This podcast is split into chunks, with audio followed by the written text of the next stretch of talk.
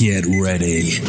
La tecnología, la innovación y algo más son los ejes que nos acompañarán en la conversación del día de hoy con nuestro invitado. Desde la ciudad de Seattle, Juan Goñi nos acompañará por los próximos minutos con temas, anécdotas, historias y experiencias. Esto es 3x3, el podcast. Here we go.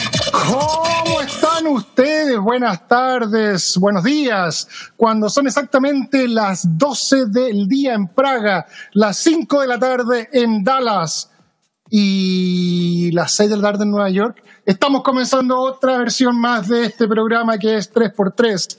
Tecnología, innovación y más. Ustedes saben que conversamos de distintos temas, a veces... Eh, a veces más tecnología, a veces más cosas. Hoy día, quién sabe. Tengo claro que vamos a hablar de fútbol. Lamentablemente vamos a hablar de fútbol. Sin más preámbulo, les traigo desde la ciudad de Viña del Mar, del bonito lugar de Viña del Mar, ahí al lado del paraíso, al gran e ilustre don Álvaro Salas. ¿Cómo estás, Álvaro? Juanito, qué tremenda presentación y primera vez que me presentan como que vamos a hablar de fútbol. No sé por qué dices eso. Yo no soy futbolista, no soy entrenador soy un simple hincha nomás de, del equipo que, lleva el color verde de la esperanza. Claro, y, para que la gente sepa... Un minuto de silencio. Minuto de silencio. Ustedes saben que este, todos estos programas se preparan y conversamos y, nos conocimos con Álvaro hace algunos días atrás y empezamos a hablar y tú y acá y bla, bla, bla y el fútbol y Álvaro fue súper gentil, me dijo, mira, lo único que importa es que gane el Wanderers el sábado frente a Colo Colo o que pierda la Colo Colo. Me da lo mismo el resultado. Mira, eh, lo más, la, mejor noticia que hemos recibido el chileno en esta pandemia fue en la vuelta del fútbol se echaba mucho de menos, los fines de semana sin fútbol son muy fome, pero se volvió y se volvió a la mejor forma, de verdad. Un saludo cariñoso a todos los guanderinos repartidos por el mundo, que yo que sé, que son muchos, muchos, muchos, y he tenido la experiencia de conocerlos. Y me carga la gente fanática, pero vamos a tomar un tecito porque acá estamos terminando el permiso. Saludos. bueno. Eh, no, pero seguimos siendo amigos. Son cosas del fútbol. Queda mucho campeonato. Son cosas del fútbol. La idea es compartir. el Colo Colo es un gran equipo y, amante del pueblo y quiere darle alegría a todo el mundo. Sí, la cosa dicen, dicen que Colo Colo igual son los equipos más populares del fútbol chileno. Y eso me consta. Eh, arraigados en el pueblo. Eh, ya, pues yo pensé que iba a ser dura esta parte de la conversación, pero ha sido bastante. No, no, no, porque a mí cuando, cuando Wander pierde también no me gusta que, que, me, que me pisoteen, así que ah, respeto a los rivales, respeto a los rivales, pero fue un triunfazo el del sábado. Gracias. Nos íbamos a juntar a celebrar el, una, una de Wander. Pero bueno, aquí estamos hablando de la vida. Me están Esa es la idea. La gente me dice que están locos mi, gran productor Mauricio García Hueor, chuncho, imagínate, chuncho con un albo hablando con un, eh, con un loro. El español, es un, el, español es un lenguaje muy bonito, pero dicen que el chileno es muy complicado. Si hay alguien que está viendo este programa que no tiene ascendencia chilena, no habría entendido nada. El, chuncho, el, búho y el loro, pero bueno, son cosas... cosas no, habría, no habría cachado nada. Una de las cosas que yo le pido a mis invitados es que comparta material, que me diga, oye, mándame una foto de la familia, de los hijos. Y Álvaro, así como que la cosa no quería, me la tiró para abajo, sí, yo te mando algo, mira, tengo algo, te voy a mandar algunas fotitos. Bueno, veamos las fotitos que nos mandó Álvaro, a ver qué nos mandó. Es que, por favor. Y se colgó. Bueno, y como les decía, entonces la gente me manda fotos, me manda eh, fotos de la familia, eh, de los aniversarios. Miren lo que me mandó Álvaro. Ah, no quiere nada, no quiere partir el. No quiere bajar el. Pero es un video, no una foto. Me mandó un video espectacular. Vamos a ver. Es buenísimo. Él. Ahí está. No quiere el video. Vamos a verlo de otra forma porque no me la va a ganar. Esto no me la va a ganar. Goyo no se la gana a nadie en la parte tecnológica, así que por favor, no puede fallar. Sean las impresoras, ya. Ya aquí estamos. Humor nacional. Un querido le dice al otro, ¿y por qué andas con esa cara? Eso, ahora sí. Ah, ya, ya, ya, vamos. En todo el audio por lo menos, vamos de, vamos de a poco. Vamos a poco, ya. Ahora sí. Vamos. Mira, se caen los aviones, se caen, se caen los que dicen que, el virus está resuelto, no me voy a caer yo. Ahora sí, ya, de un principio, con audio. Ahí sí, mira. Diferente del humor nacional. Un caníbal le dice al otro, ¿y por qué andas con esa cara? No sé, nada, me comí un tartamú y se me repiten. El rey del chiste corto y el humor rápido. Asaltaron un nightclub, se robaron el caño. Ahí se ve el dueño diciendo, ya no importa, ya lo habían choreado antes. Protagonista de grandes estelares de la televisión. ¿Usted quién es? Don Álvaro. Álvaro. Álvaro. Álvaro. Álvaro. Álvaro. Sara. Valparaíso, una ciudad a la que yo le debo mucho, por eso no puedo volver. Hace bien reírse, señores. No me emocionen, por favor. Buenas noches, Chile. Buenas noches, Olmuez. Antorcha de oro para don Álvaro Salas. Triunfador en los escenarios más importantes. Buenas noches, Talca. Me siento como en casa, acá me puedo sacar la ropa. Cuatro décadas de éxito haciendo reír. Un soldado que sufre de eyaculación precoz pidió que lo ascendieran a cabo primero.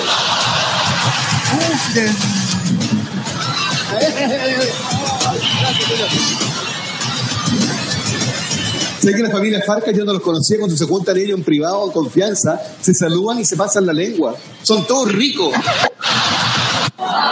Sentarse, señoras y señores. 40 años de humor bueno y sano. Es el rey del chiste corto.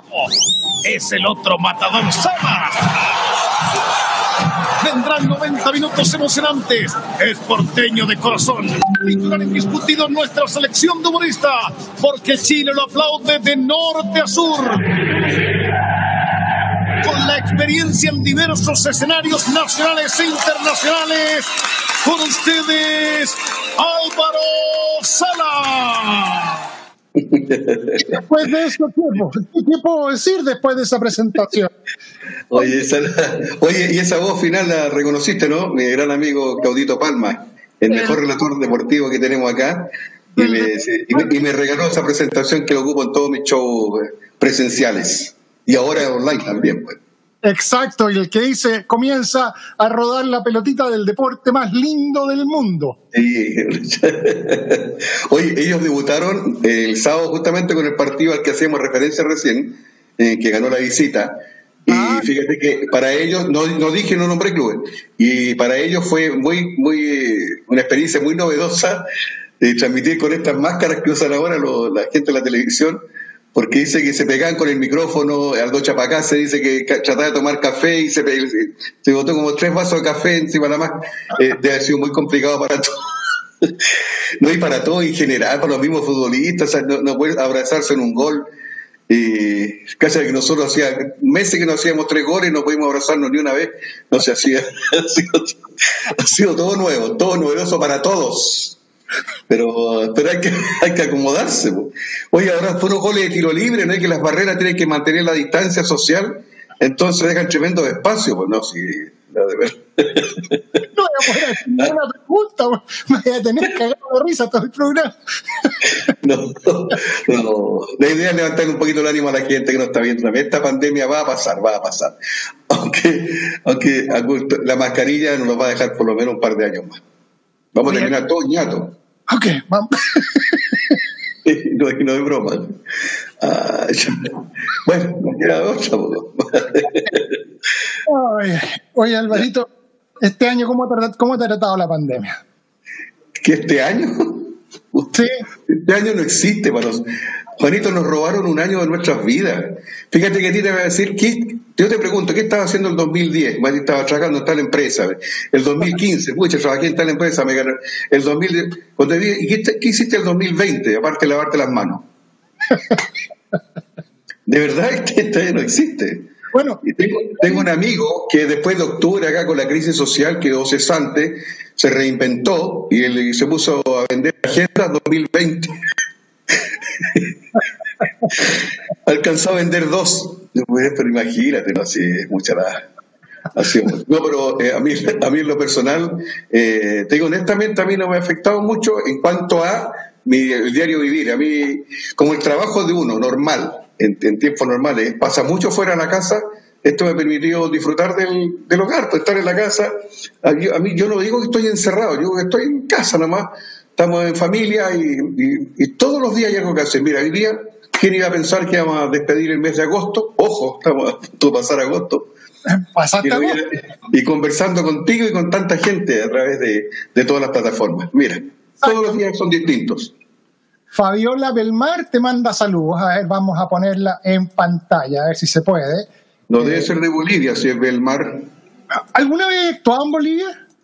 En Bolivia no, no.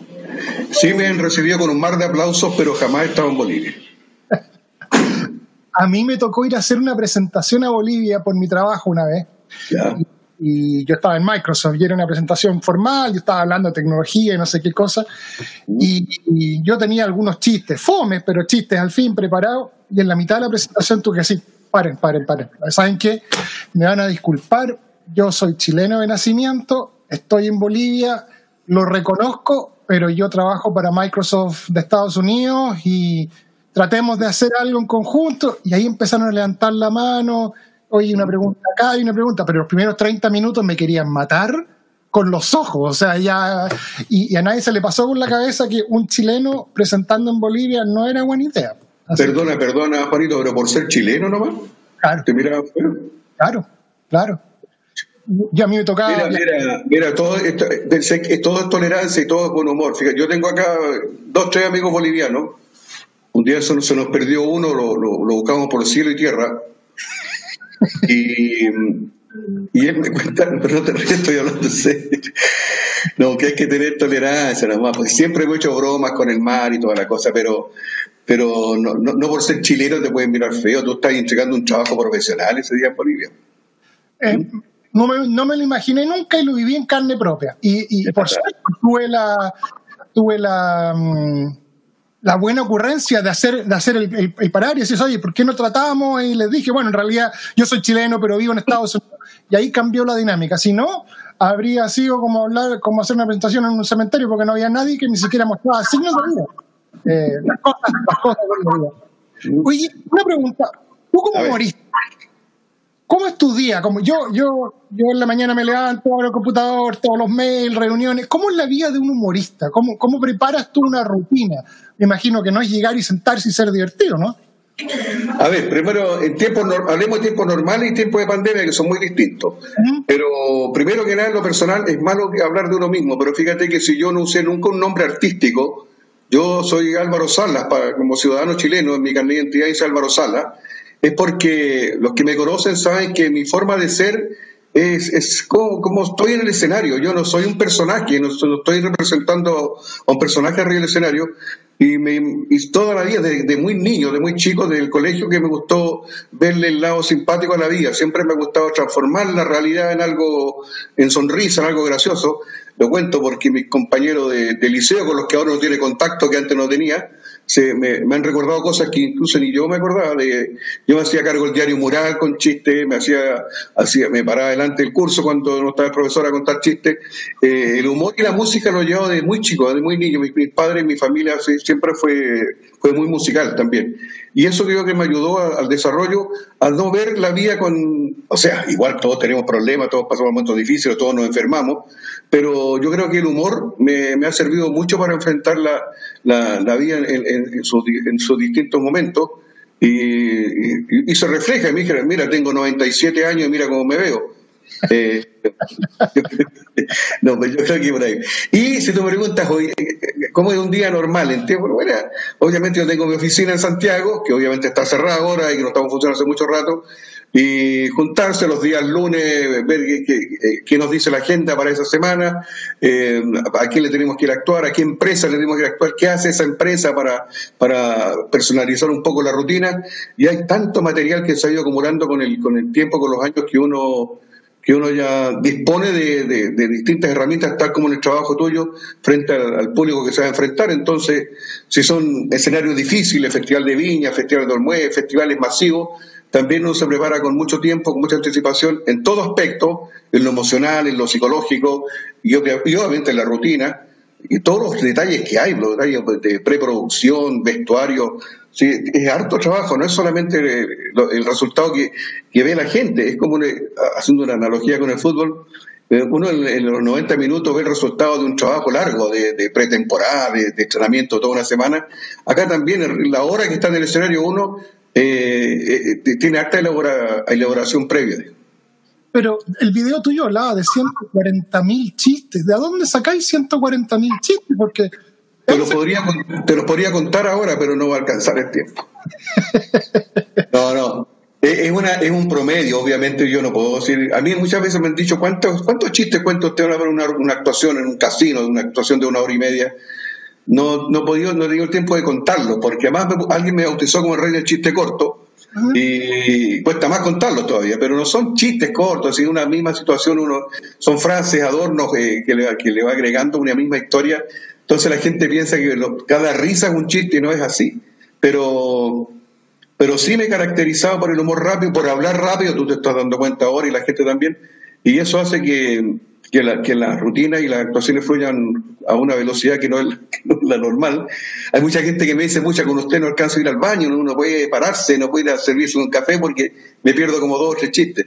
Pero pero son estilos y son y déjame contarte que hace un par de años atrás hicimos un show en el Casino Monticello con Iván Arenas, mi amigo de muchos años, profesor Rosa, hicimos el show de El Rey del Chiste Largo, que es él, con el Rey del Chiste Corto. Hicimos una hora cada uno en el escenario y te cuento, Juanito, que en la hora que estuve yo conté 87 chistes y él en la misma hora contó cuatro o cinco, no sé cuánto. Por eso está cambiando mucho. Tú ya tienes una carrera súper exitosa y larga. Y, ahí, hoy día está el stand-up comedy, que yo estoy conociendo un poco a, las, nuevas tendencias y las nuevas cosas. El, miércoles entrevisto a Belén Mora, que es distinto a lo que yo me acuerdo. Es, mujer, es otro tipo de, humor. Cuando yo era chico era el Coco Legrand, tú con Pujillay, eh, en su época Bigota Rosé, que era, era humorista y cantante, Bigota, ¿no? Sí, sí, lo alcancé a conocer al gran Bigota Rosé. El mundo Bigota Rosé de Tongoy. Oye, la belenaza, la belenaza que va a estar contigo de Concepción y partió en un programa de Busca Talento acá en nuestro país, que se llama Coliseo Romano, donde tuve la suerte de ser jurado y terminé siendo conductor del programa y ahí la conocí y vi sus inicios. Muchos de los estandaperos de ahora eh, no todos, pero en su les fue bien y pueden andar actuando incluso en, los escenarios más importantes de nuestro país. El, stand-up es un género humorístico que está, que está en boga en este minuto en nuestro país, no sé en otras partes, pero, pero, son, pero hay público para todo. Hay gente que, le gusta el stand-up y otros que prefieren el humor clásico, el humor musical, el humor político. Tenemos un abanico bien amplio en Chile donde, de, donde pero el año pasado tuvieron un remesón fuerte, que fue el remesón del movimiento MeToo, el, el movimiento pro mujer, que afectó a todo el mundo, a la televisión, a, las películas, acá en Estados Unidos afectó muy fuerte. Y a ustedes también les afectó. ¿A ti tuviste que cambiar fuertemente? No quiero empezar a ser puchero, pero la carrera nuestra, el oficio nuestro de humorista viene con, serios problemas hace rato, mucho antes de la crisis de octubre ya estamos con esto que acabas de nombrar tú, y con el cuidado con los temas a tratar. Hoy día los humoristas no podemos hablar tan libremente de los gays, de la diversidad sexual, del respeto también que debe haber en la pareja, de los niños, hoy de los sordos, los ciegos, los cojos, de verdad que hay que tener mucho cuidado con todos los temas que uno aborda. Hoy día estamos, eh, eh, somos el país, no sé, somos el reino del eufemismo. Hoy día yo, yo hablo de eso en mi rutina, no, no, podemos decir negro porque es discriminador, es gente de color. No podemos decir pobre ni mendigo, es gente en situación de calle. Eh, es lo mismo, pero todo ya vestido de una forma un poquito más elegante para no, para no ofender a nadie. Hoy día estamos muy, eh, no sé, muy, muy susceptibles, muy, muy, muy débil de piel, así hay que tener mucho cuidado en lo que uno hace. Ya veníamos con ese problema los humoristas. Después vino el, el, lo, de octubre que nos dejó a todos groggy y para rematarla con el, con el chino ese común murciélago que nos tocó a todos nocaut.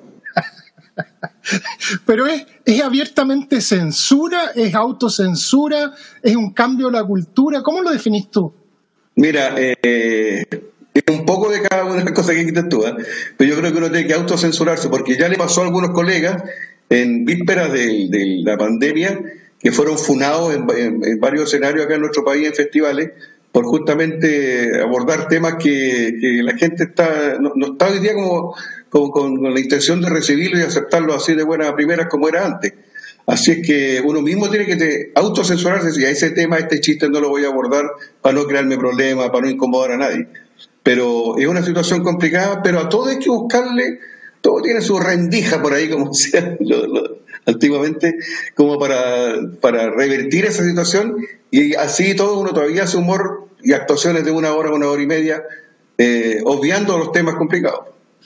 Es como si a mí me cambiaran completamente, me dijeran ya no podía usar Windows y tenéis que trabajar en una cosa que ni siquiera existe. O sea, pensando en el, en el humorista boliviano Sandy, que se contó sí, en el Tartamudo en el Festival de Viña, que era una historia de, no sé, el, el del ñañaña, no lo podría contar hoy día. Sí, bueno que mencionaste ese chiste bonito, porque a mí es el rey del chiste corto, y siempre digo, ¿cuál es el chiste que más recuerda de mí la gente? Y el del tartamudo, que dura como 15 minutos. que ojo, no lo conté nunca más, primero que nada porque está muy repetido, la gente ya todo el mundo se lo sabe, veces que en algunas partes lo piden, y segundo porque de verdad terminaba cansado, se dio un chiste medio agotador, de que se el chiste del tartamudo, pero, pero, pero oye, sin ir, más, sin, ir, más, lejos, aparte del gran Sandy que lamentablemente falleció, que tuve la suerte de conocer un caballero del humor y que jugaba mucho con los gangosos, claro. eh, el mismo, no hay para ir tan lejos, fíjate que don Francisco, conversaba el otro día con él, me decía que yo no podría hacer el sábado gigante que hacía acá en Chile, tiempo atrás, cuando se reía de los concursantes, cuando se hacía llorar a los niños. Bueno, hay un niño que ganó un concurso, le regaló una muñeca porque se habían acabado las pelotas de fútbol. ¿Y te acuerdas? O, o los dobles que le decían, usted que le dijo que viniera, váyase, no vuelva nunca más. Y nosotros nos matábamos a la risa. Pues. Hoy día eso no sería aceptado, sería discriminador. Y... Pero no qué lata que estemos tan sensibles de piel. No hemos convertido en una sociedad fome, una sociedad eh, rígida, eh, porque necesitamos reírnos. La vida sí. tomarla con humor. Entonces, tanta limitación no es un reflejo de cómo estamos viviendo hoy día. Yo creo que sí, yo creo que aparte de un país muy polarizado, también estamos muy rígidos y muy in, in, intolerantes. Hay que reconocerlo, que, que cualquier cosa uno tiene que pensarla dos, tres veces antes de decirla públicamente, como estamos conversando ahora, porque tú sabes, escucha, dije esto, oh, se van en contra tal. Como dijiste, como hiciste un buen ejemplo, si yo conté el chiste del hoy día, capaz que el sindicato de tartamudo de Chile también me demande, no sé, no sé si existe el sindicato, pero, pero hoy día que hay que tener mucho, mucho cuidado con cada palabra que uno dice. Han llegado el tema de las demandas, porque en Estados Unidos las demandas es, eh, eh, tanto así que yo tengo un seguro como pago el seguro del auto, el seguro de la casa y el seguro contra demandas. ¿En Chile se ha llegado esto? ¿Tan demandado por algún chiste? no, por alguna rutina no. No sé si. No, no, por suerte, por suerte no. Primero que nada, yo no, no hago humor político, que es, un te, que es donde estamos más al borde de, de, de las demandas y, de que se molesta la gente. Jamás he hecho humor político porque a mí, lo personal, no me gusta mucho la política.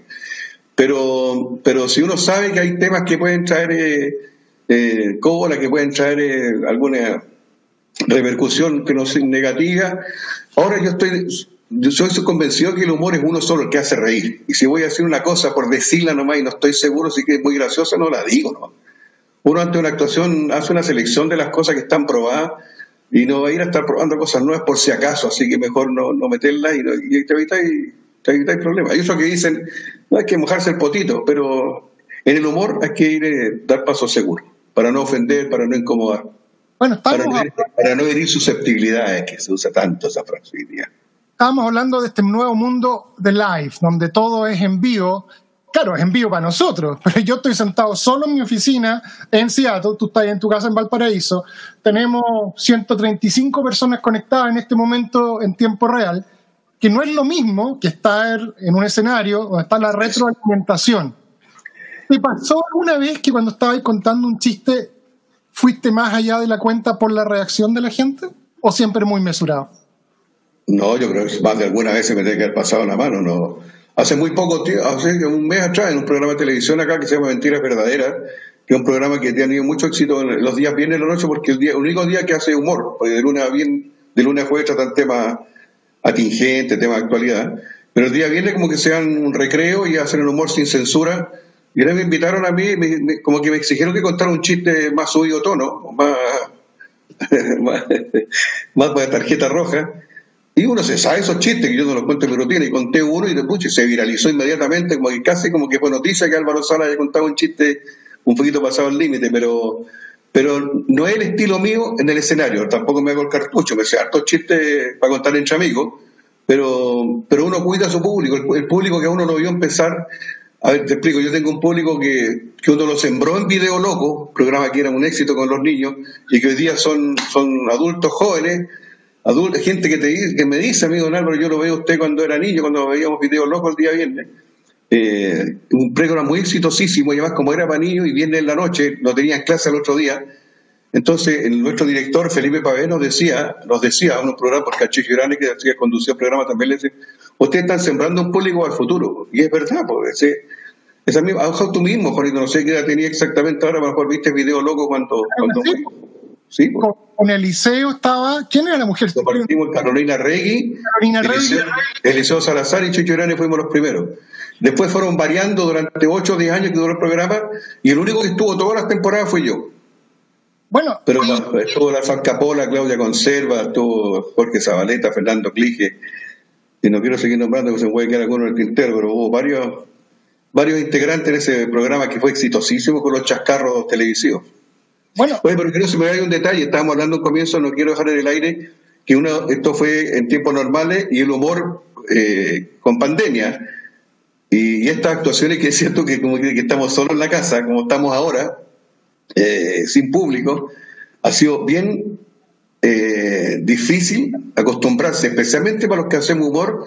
Eh, tengo muchas actuaciones yo, muchas actuaciones de acá desde la casa, para empresas, para fundaciones, y eh, incluso hice un show también para todo público a fines de julio, pero no tener el- el- la respuesta inmediata del público es una sensación muy extraña para uno.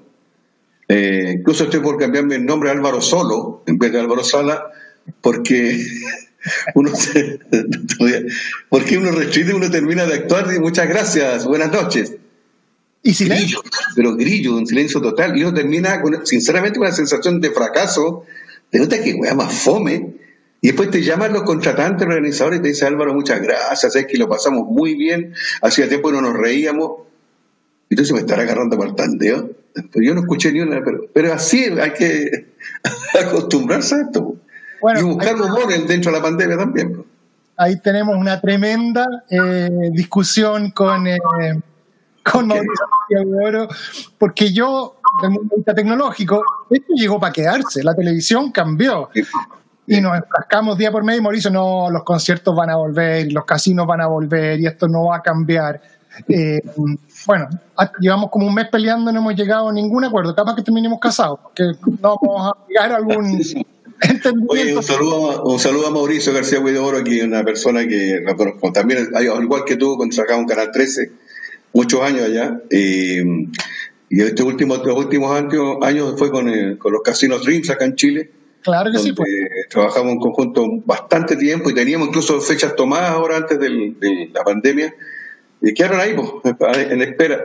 Va a costar mucho volver. Fíjate que el, el, el área de entretención, el rubro en el que trabajamos nosotros, eh, lo desenvolvemos los músicos, los cantantes, los humoristas, eh, fue la, digamos lo, primero que terminó después de octubre y va a ser lo último en volver si es que volvemos a alguna alguna normalidad porque se hablan distintas normalidades ahora porque va a costar mucho que el público vuelva a sentarse a un teatro, a una sala, a un espectáculo, a un casino.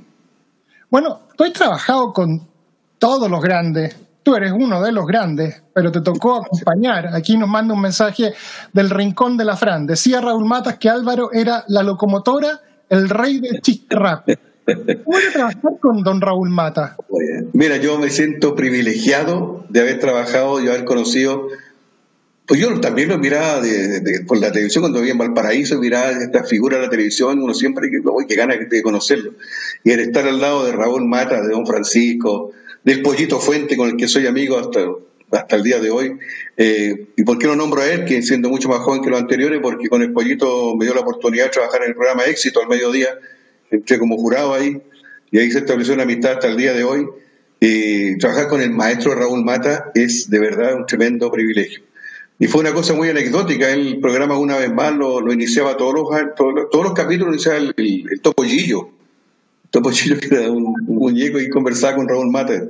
Y terminó el contrato con Topollillo y empezaron a cabecearse en el Canal 13 cómo empezamos el programa con humor. Y el gran Camilo Fernández, productor musical, amigo mío que en paz descansa, fue el que propuso mi nombre. Dijo: Yo soy compañero jurado en éxito con Álvaro Sala, yo creo que él podría resultar. Y fíjate que entré al programa leyendo los diarios, leyendo las noticias que hasta el día de hoy lo hago en mi rutina. La, esa práctica me la dio el trabajo radial de transformar las noticias reales en, en algo humorístico y, y, así fue la, la, la, puerta que me abrió la Canal 13 para trabajar junto al gran Raúl Mata. A ver, También, mucha información muy rápido. O sea, tú me vas a decir que el éxito de tu carrera se debe al topollillo. No.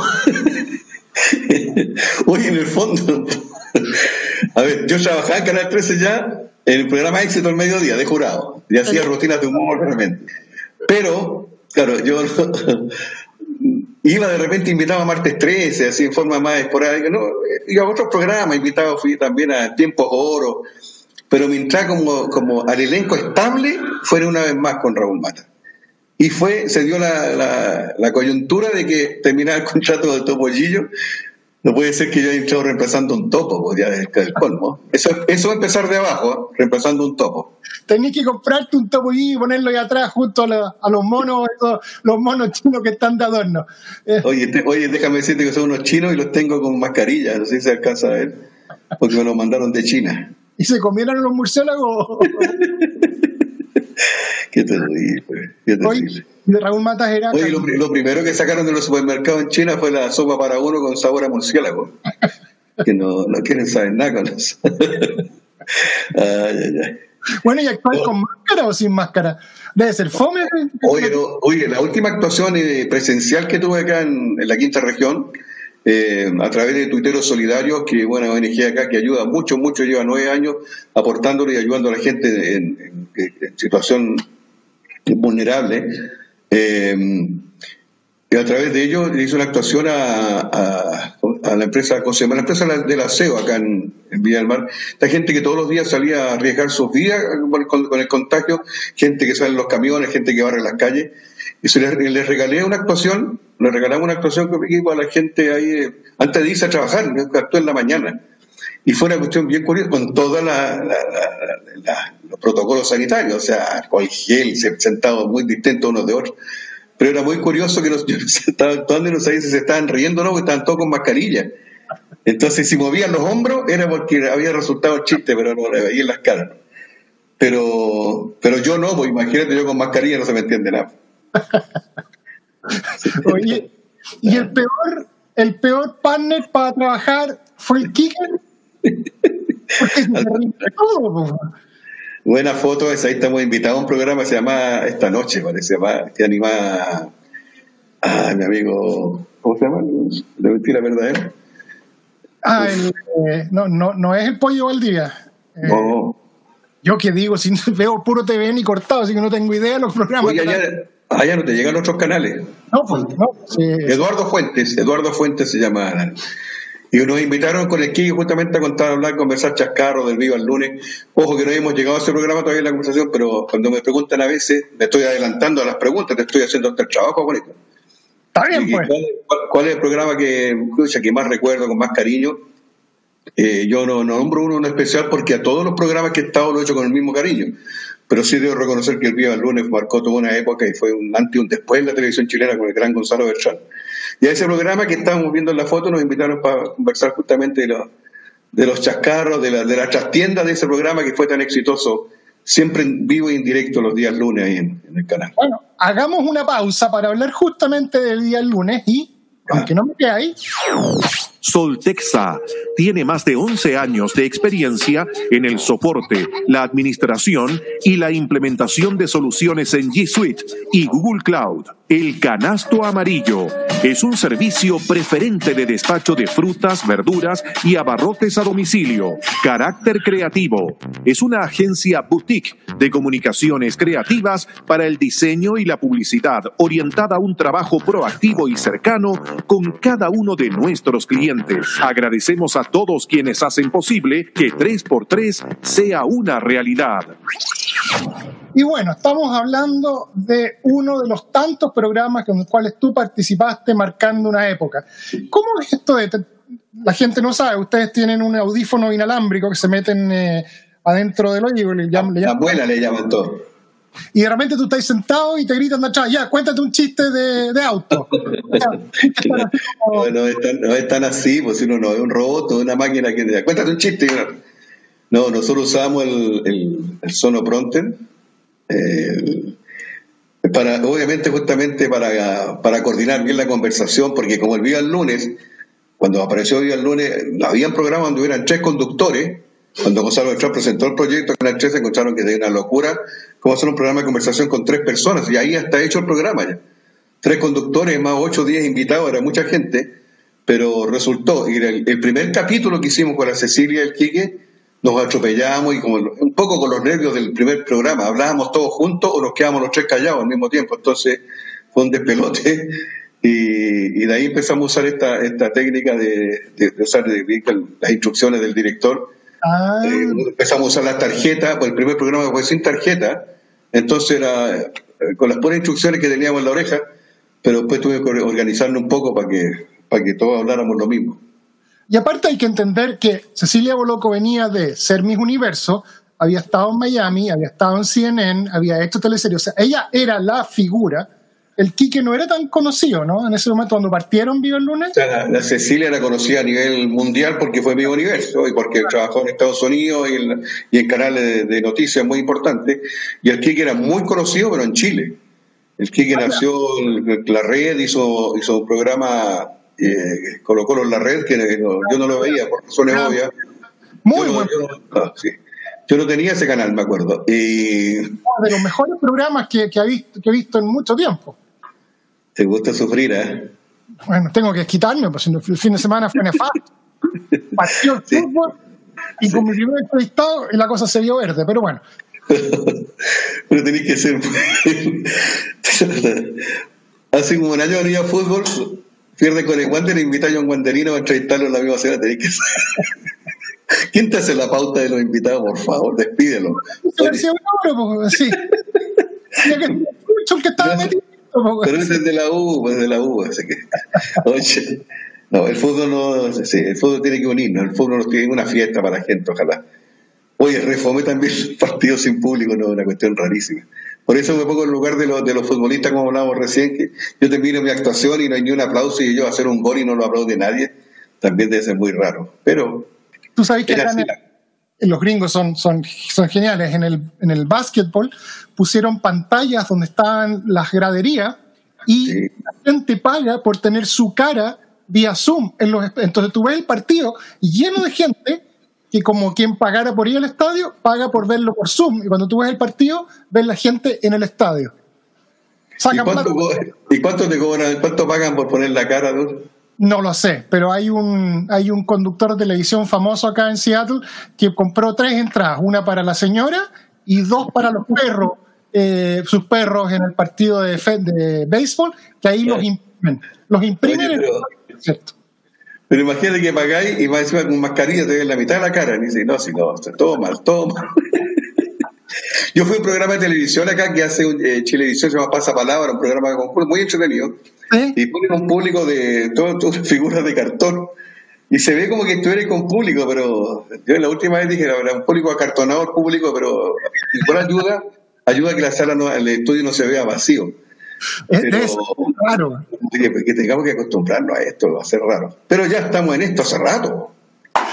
Y a ti tú has actuado fuera, fuera de Chile muchas veces, has hecho varias veces los eventos de los chilenos en los 18, en, en, Nueva York y en Miami, ¿no? En Estados Unidos fui a Nueva York, Miami, Washington y también he actuado así eh, en España, en Noruega. En, oye, hay muchos chilenos también repartidos por el mundo. En Noruega, en Escocia y acá más cerca en Argentina, en Perú, me ha tocado, he tenido la suerte de ir a actuar en las colonias chilenas. Ojo que es muy importante decirlo, ¿ah? Hay muchos artistas que, especialmente los que hacemos humor, que hemos actuado con, ¿no? en 10, 15 países, pero no es que uno haya ido a actuar a, a la gente de ese país. El humor no es muy exportable, entonces tú- yo he viajado a todas esas partes, pero el actuado público chileno es público latino. Pero, claro. El Si yo chileno fui a actuar a Nueva York, no me fueron a ver los estadounidenses, fue la corona chilena y los latinos que fueron a. que no han entendido nada. Claro, porque el chileno cierra, habla con la boca cerrada, no pronuncia las palabras completas, eh, es distinto al mexicano, que ahora todos somos expertos en distintos lenguajes, en el órale, güey, y no seas, no mames, cabrón, los mexicanos, gracias a Netflix, y no sea marica de los colombianos. El chileno es bien especial. Entonces, en el fondo, la pregunta es si al actuar afuera tenías que hacerlo más neutro, más lento. eh, Mira, la, la, la música es, es universal, la música es un- el único idioma universal que hay, una, una- una linda música gusta en cualquier parte del planeta. El humor lamentablemente tiene esas grandes limitantes. Nosotros, veces estuve en Noche de Gigantes, invitado por Don Francisco, eh, y me acuerdo que conté un chiste, dije, entra una señora con, con la guagua en brazo al doctor y se mataron de la risa todos, porque entonces la guagua en Miami son los buses. claro. Entonces tú te das cuenta de que tenés que tener mucho cuidado con, la- con las palabras. Fui a Perú, que estamos aquí al lado, y, y por suerte en un almuerzo previo a la actuación digo, perdón, algún término que acá sea distinto a los nuestros, alguna palabra que no pueda decir. Por nada del mundo es decir cabro. Para nosotros un cabro es un niño. Menos cabro chico, me dijeron. Y allá los cabros son los gays. No te das risa en Perú estamos aquí al lado. Entonces, imagínate que un cabro chico, no, no, no, no. No, es verdad que siempre hay los que tenemos que tener mucho cuidado en las palabras que vamos a usar. Claro, te cortó la mitad de la rutina. Uy, este chiste. Mira, no. mira, una vez en Viva el lunes, Juanito, te cuento, vino Elvis Crespo. ¿Te acuerdas de Elvis Crespo? Que era muy bueno. Claro, píntame. Ese, bueno, claro. Y, y a mí me tocaba preguntarle a qué altura de su vida, en qué momento de su vida él se dio cuenta que la música iba a ser lo suyo. Cuando se dio- dijo que decidió que ese iba a ser su camino. Yo tenía la pregunta escrita, pero tenía que decirla con mis palabras. Y le digo a Selva, le digo, digo, Elvis, para todo Chile en directo, eh, ¿a, qué, ¿a qué edad te picó el bichito de la música? Le me miró con una cara de espanto y ahí caché que no, que no me entendió la pregunta. Y le digo, perdón, Elvis, te, te- te- te repito la pregunta, ¿en qué momento tú te diste cuenta que la música iba a ser lo tuyo? Ah, me dijo, y ahí me contestó, cuando fuimos a comerciales, me dijo, hermano, en mi país el bichito es el pene. Entonces, si tú ves un programa de televisión y te preguntan a qué edad te picó el bichito, eh, son, son, son cosas que uno tiene por qué saberlas antes, pero, pero, Bueno, pero el idioma da para mucho, hay que tener cuidado. Ay. Oye, me preguntan aquí por internet y esta la tengo que, la tengo que poner porque viene de mi padre. me persigue. ¿Hay algo que revisan estos días Sí, con el sí. tema, De la pandemia, con el, con el, con el desastre social, la pandemia, el 10%? Debe haber mucho material disponible, pues, ¿no? Mira, a mí me preguntaron que, que, me da yo al 10% y que yo de octubre del año pasado que estoy viviendo con el 10% lo que ganaba antes. Pero también hay situaciones que yo las tengo en la rutina. Por ejemplo, le pregunté a un amigo el otro día, ¿en qué te entretienes tú, tipo que estás hace mucho rato sin trabajo? ¿Y qué te, te entretienes en la casa todo el día encerrado? Me dijo, ¿me vas a creer que me entretengo eh, cambiando los muebles? Le dije, ¿de ubicación? No, me dijo, por comida. Me me quedan tres sillas y un velador. un poquito cruel, pero es chiste.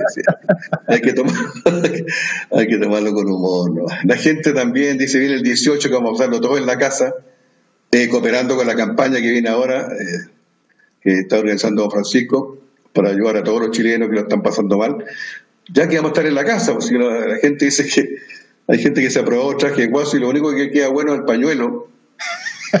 De verdad. Y Paqueta, no sé, no sé ustedes allá, pero yo tengo más miedo pasar por la cocina que a contagiarme, porque de verdad que uno, uno, uno pasa con apetito y te hay un bajativo y un aperitivo y algo para picar, un piquete. Uy, que te- aquí respetamos las ocho comidas del día religiosas. Yo robé un meme de, de Instagram que decía, usted no tiene hambre, está aburrido, devuélvase a la pieza. Y lo puse en el refrigerador. Oye, es verdad, es verdad. Es verdad. ¿Qué comemos hoy? ¿Qué vamos a hacer mañana? Qué terrible. Hoy otro día me asomé, a yo estoy en un décimo piso y vi que el vecino de la terraza al lado estaba a punto de lanzarse al vacío. Y le dije, pero vecino, por favor, ¿por qué va a hacer eso? Y me dijo, que mi señora me dejó.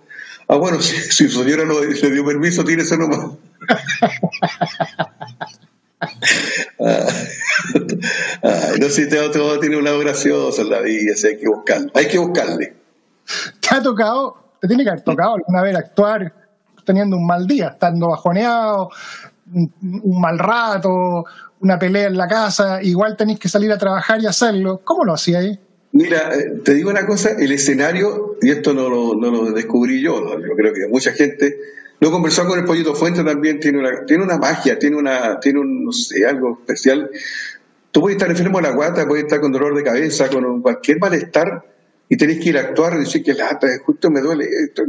Y subí al escenario y se te olvidan todos los males. No sé, algo pasa en el escenario.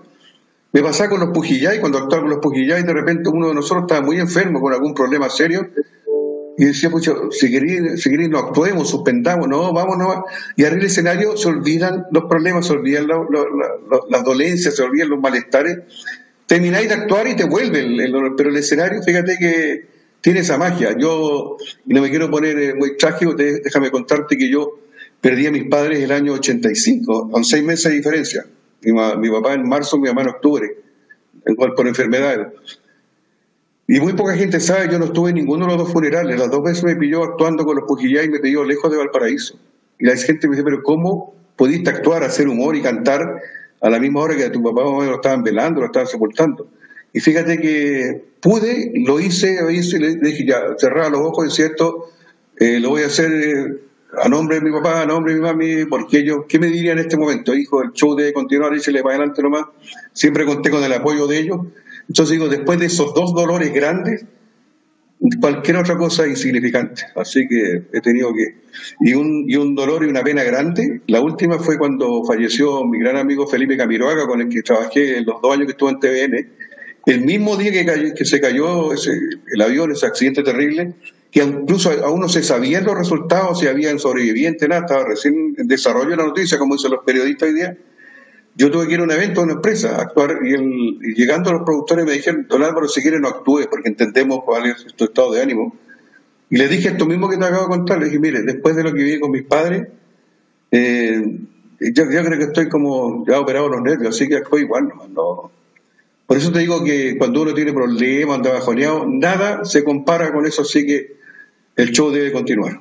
Pero es medio injusto porque uno, como empleado normal, dice, bueno, me enfermé y te quedas en la casa. Y de hecho, muchas empresas te piden que te quedes en la casa para no contagiar. Pero en el caso tuyo, tú eres el show. O sea, no podéis decir que estás con resfriado cuando eres el, eres el plato fuerte de la comida. Sí. Una vez suspendí un show hace unos años atrás en el Casino de Iquique, que llegué muy mal allá con la presión alta y fui a una clínica y me dieron algo para, para adormecer, para bajarme la, la- la temperatura y cuando desperté dije ya voy a actuar. No me dijo si son las once y media de la noche, o sea, me dormí.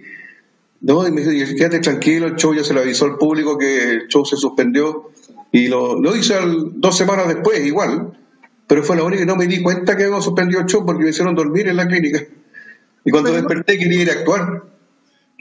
y ustedes como artistas sienten esa presión por parte del público porque si tú si, si alguien no va a trabajar porque tiene fiebre es normal pero si tú suspendes un show por fiebre es noticia y sale en Glamorama y Álvaro Salas pues, canceló por no sé qué cosa y dejó votado no sé cuánta gente No, por suerte, por suerte fue una actuación donde estaba todo vendido, así que no puede haber sido que, que suspendió porque había poca gente o no se vendieron entradas. Esa vez eh, estaba todo vendido y todo, pero la gente entendió y uno entiende que uno es humano y uno se puede enfermar también. Pero fue la única vez en casi 40 años, imagínate. Y no es que yo sea una persona muy sana, yo soy una persona muy saludable, donde voy la gente me saluda. pero, pero, felizmente eh, los días que tengo que actuar no he estado bien. A veces con problemas la garganta y todo, pero algo pasa en el escenario que igual me sale la voz. Y después otra vez vuelvo a la disfonía. y termináis muertos después de una actuación son dos horas para ¿cuánto son? ¿una hora? ¿dos horas?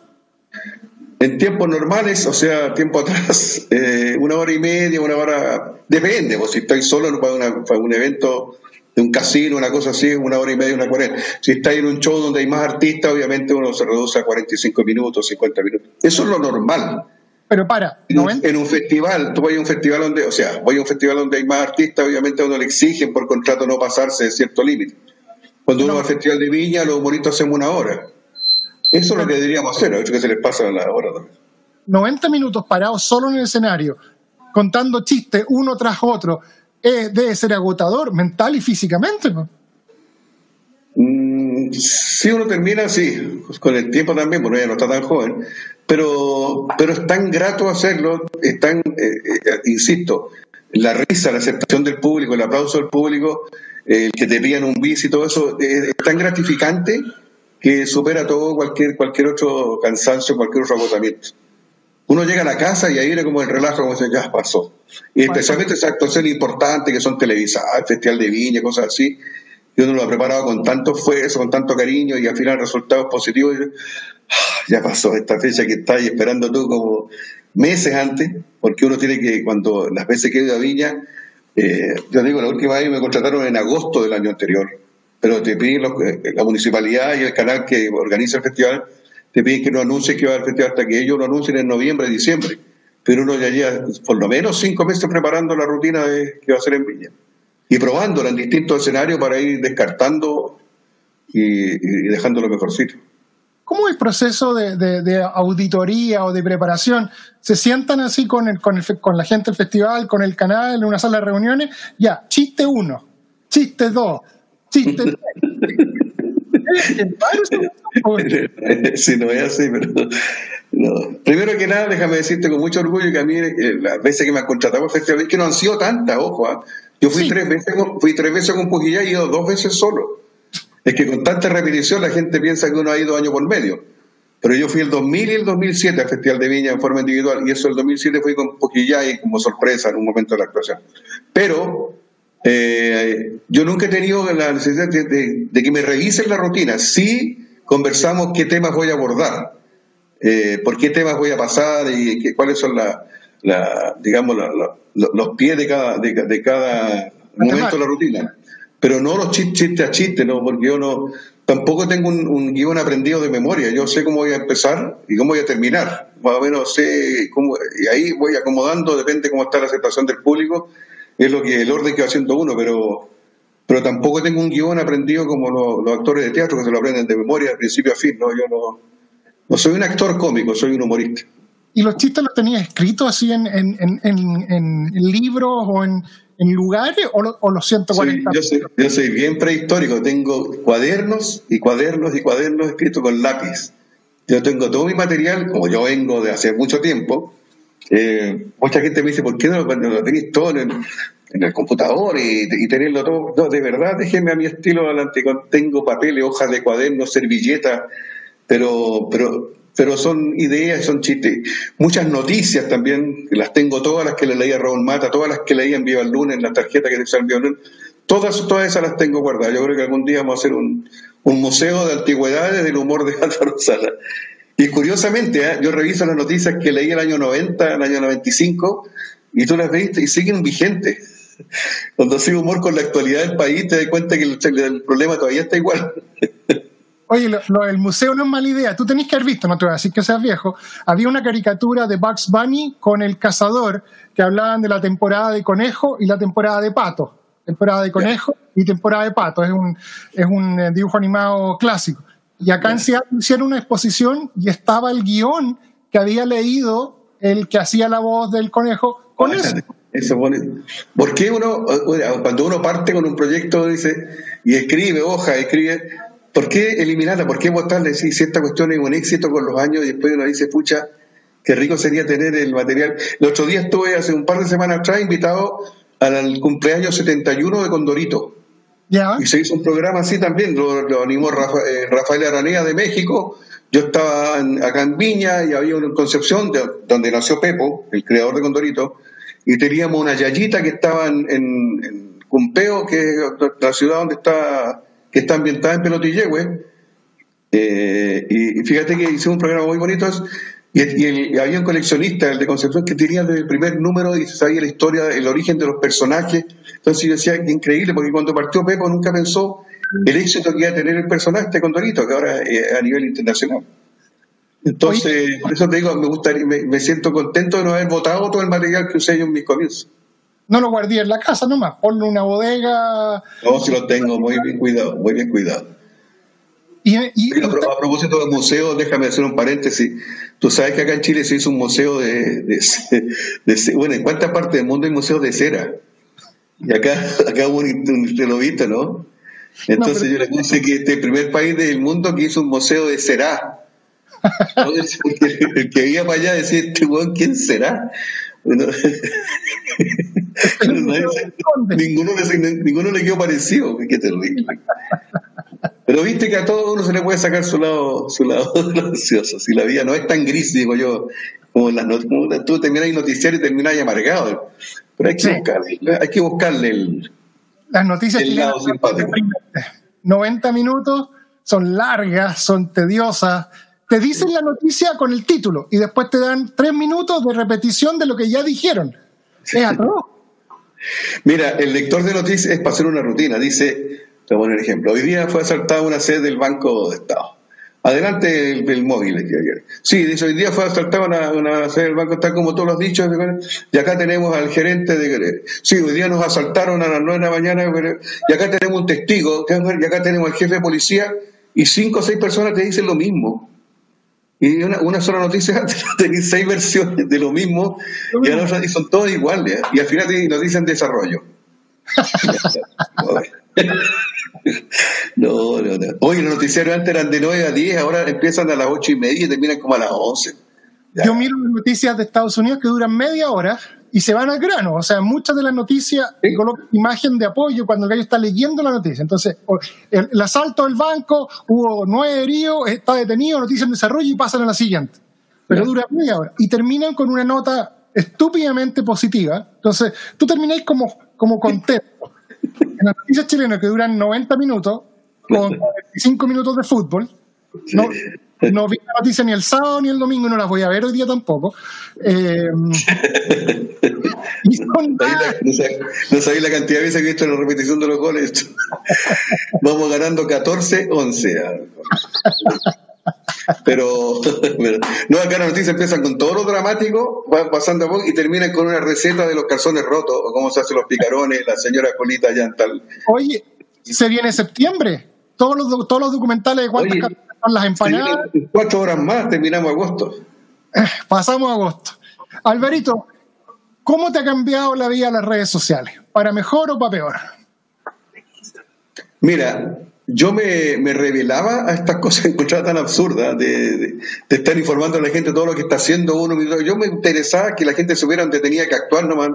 Pero ahora que, que estamos haciendo todo desde la casa, eh, hace unos seis meses más o menos que tengo, que ya tengo ahí mi página de Instagram, Álvaro Salas Oficial, y he tenido que, que adaptarme a esta situación. Fíjate que ahora tengo esta- esta- estos aros luminosos y todas estas cosas que antes las escuchaba como que eran tan, como tan, tú ahí en la espalda tenías uno. Como que, como que tan ajeno a, la- a mi actividad, pero hoy día estoy entregado de lleno a esto y sé que la, la única forma de salir, a, mira, mira esta pandemia, por suerte nos pilló con esta tecnología que estamos viviendo hoy día, porque no podemos salir físicamente a la calle, Sí, pero claro. podemos salir al mundo a través de, de todo esto, de, de- de las redes y todas estas plataformas que hay ahora. Esa es la parte Las redes sociales son, son si tú le ves el lado positivo, de, de muchos servicios, mucha utilidad. La gente que las utiliza más, la gente que, no sé, pues, eh, vuelca todo su, su mala onda, su bronca, eso, eso hay que dejarlo pasar nomás, no, no, no podía amargarte por eso. tú ya en estos años ya ahí armado una coraza psicológica porque yo publico en buena onda, yo estoy, yo soy nuevo en toda esta cosa, y aparece cada gallo que uno dice, ¿cómo coloca esta brutalidad? Si yo tuve una conversación con artista XX y hablamos de su música, ¿qué tiene que ver con algo que se dijo 50 años atrás? Es como... Mira, eso yo, el, eh, esta- eh, se creó mi página de Instagram para mandar pura onda positiva. Si tú la ves, tampoco tengo mucho material, pero estoy, estoy- me voy a preocupar de, de que, de que sea más seguido, de contar anécdotas, de alegrar a la gente, de contar, la gente le gusta que le cuente esto que estamos conversando ahora, cómo hacíamos el día lunes, cómo era el festival de, de Viña por atrás, eh, cómo es la preparación. Eh, Les toco la guitarra, que es mi otra gran pasión. Yo tengo tres pasiones, que son el humor, eh, la música y la otra que no te voy a nombrar porque te incomoda. Pero son mis tres pasiones.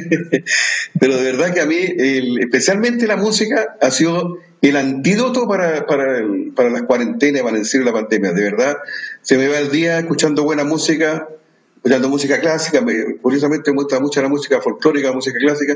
Toco guitarra todo el día, tengo aburrida a mi familia ya con la guitarra porque me gusta tocar guitarra. Y, y el resto del tiempo, de verdad, tengo, estoy haciendo mucha vida social a través de esto, los conversatorios que le llaman uno, porque ahora, ve el lado positivo, estamos haciendo cosas que antes no hacíamos, de conversar con mis compañeros de universidad, de colegio, con mis amigos de, de- adolescencia, con mis amistades, con los pujillay, hablo los días martes. Entonces, de verdad, tengo la, semana bien completa. No sé cuando termine la pandemia qué- cómo va a ser. Cuando salga de la cuarentena y podamos volver a salir, no lo voy a ver más.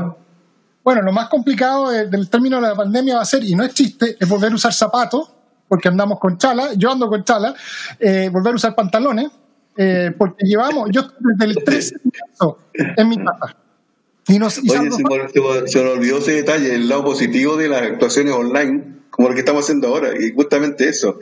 Primero, no salí de la casa, no gastáis en benzina. nada. Eh, no me, el perfume lo tengo del año pasado, no tengo para qué perfumarme. Segundo, segundo, uno se arregla la cintura para arriba, puede estar con pijama para abajo. Eh, no, sí, tiene mucha ventaja. Incluso en las mismas actuaciones, en la misma actuación uno tiene, puede tener el torpeo aquí al lado y nadie sabe que lo estáis leyendo. O sea, no, no tiene que tragar tanto mentalmente. No, si tiene sus su ventajas. Lo que sí, eh, obviamente no, no podéis cobrar lo que cobraba antes. Ahora uno con tres actuaciones online, cuatro actuaciones, así es lo que hacía ya antes en una sola, pero, pero son todas las nuevas, las nuevas normalidades que hay para, para este trabajo. Vamos, comenzamos. A ver, para despedirnos, Ya. ¿cuáles son los mejores chistes de la pandemia en este momento, según Álvaro Salas? Uh, te me pillaste con eso. Es que cuesta sacarlo de, de una rutina que uno tiene un orden establecido, pero, pero yo creo que, que el- te puedo contar uno que, bueno, si ya nos vimos el horario, que el otro día llamé a un amigo, o sea, me llamó un amigo, estaba muy afligido, pero muy mal. ¿De ¿Qué te, qué te pasó? Estaba, pero repente estaba, me dijo, no sabéis nada, fíjate que eh, de pura aburrido el otro día me dijo, encerré en la pieza, me dijo, en mi pieza, y cerré la puerta y y me puse a ver una película porno. Y en un momento se abre la puerta y entró mi polola. dice. Ya le dije, pero no es tan grave, era tu polola. No, me dijo, no me entendiste. En la película se abre la puerta y entra mi polola.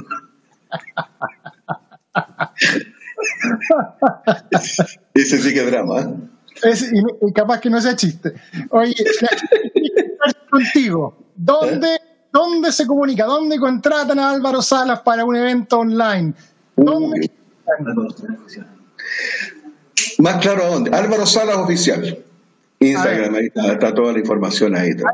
Eh, Mira, ahí está. Ah, estoy mostrando ahí. Claro. Álvaro. Salas Oficial. ¿Y tú leíste? Mira, la, mira, mira, en la foto del medio estoy sentado exactamente donde estoy hoy día. ¿Te das cuenta tú que son los mismos, el mismo, la misma escenografía?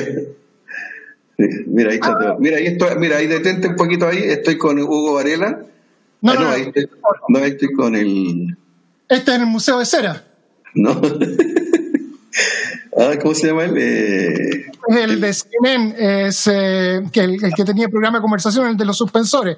el de los suspensores. Uh, Claro, eh. Larry... Larry Larry En King.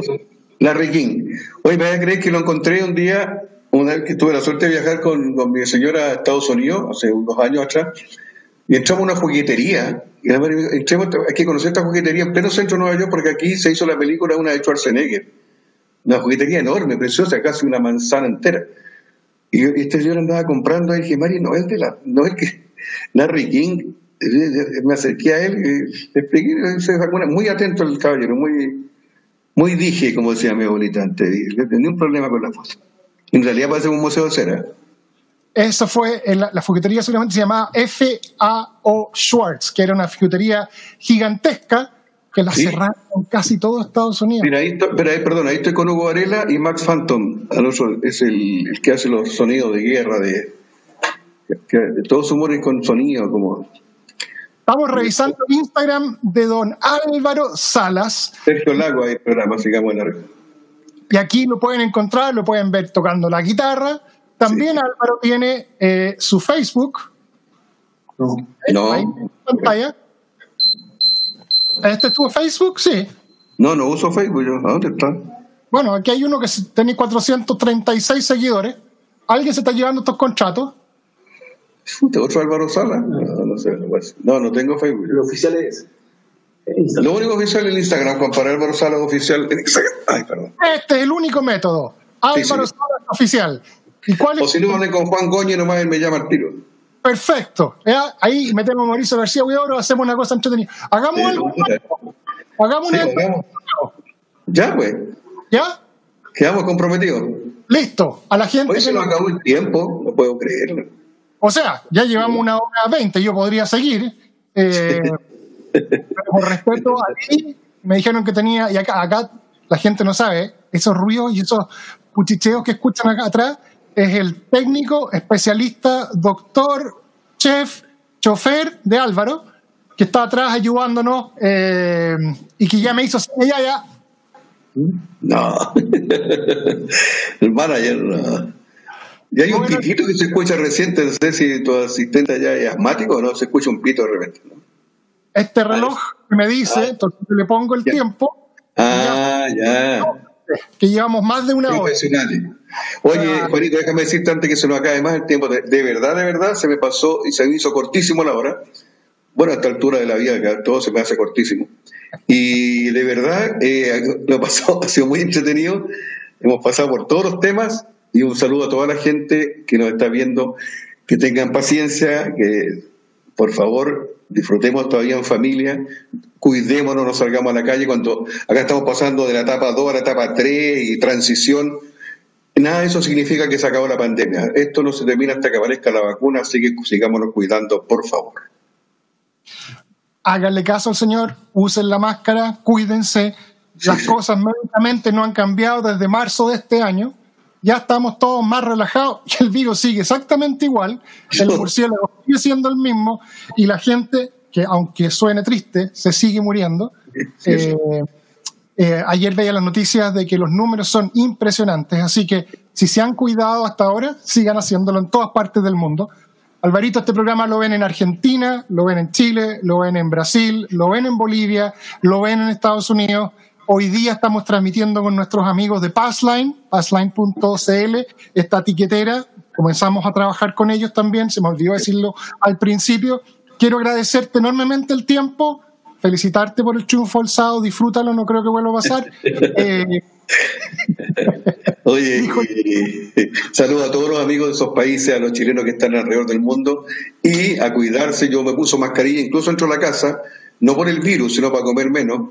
Y, y hay que hacerlo y hagamos caso, por favor, a las autoridades, a las, a las instrucciones que nos están dando. ¿Ya? Bueno, y vamos a hacer algo en conjunto para Sí, un bonito, evento sí. live con inter- interacción, con preguntas de ustedes. Sí. Eh, vamos a trabajar algo para que sea, para que se pueda ver en todos lados. Esa es la idea, hacer puro humor y alegría y buena vibra. Un abrazo desde la ciudad de Seattle. Agradecimientos a quienes nos ayudan y hacen que esto sea posible.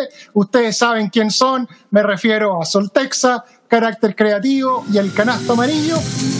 Y esta ha sido una nueva versión de El Podcast. Agradecemos a nuestros auspiciadores y los invitamos a que se conecten con ellos siguiendo los links que están en la descripción de este audio. Soy Jorge Aedo y a nombre de Juan Goñi y todo el equipo de 3x3 les damos las gracias por acompañarnos en el día de hoy y los invitamos a escucharnos en un nuevo podcast.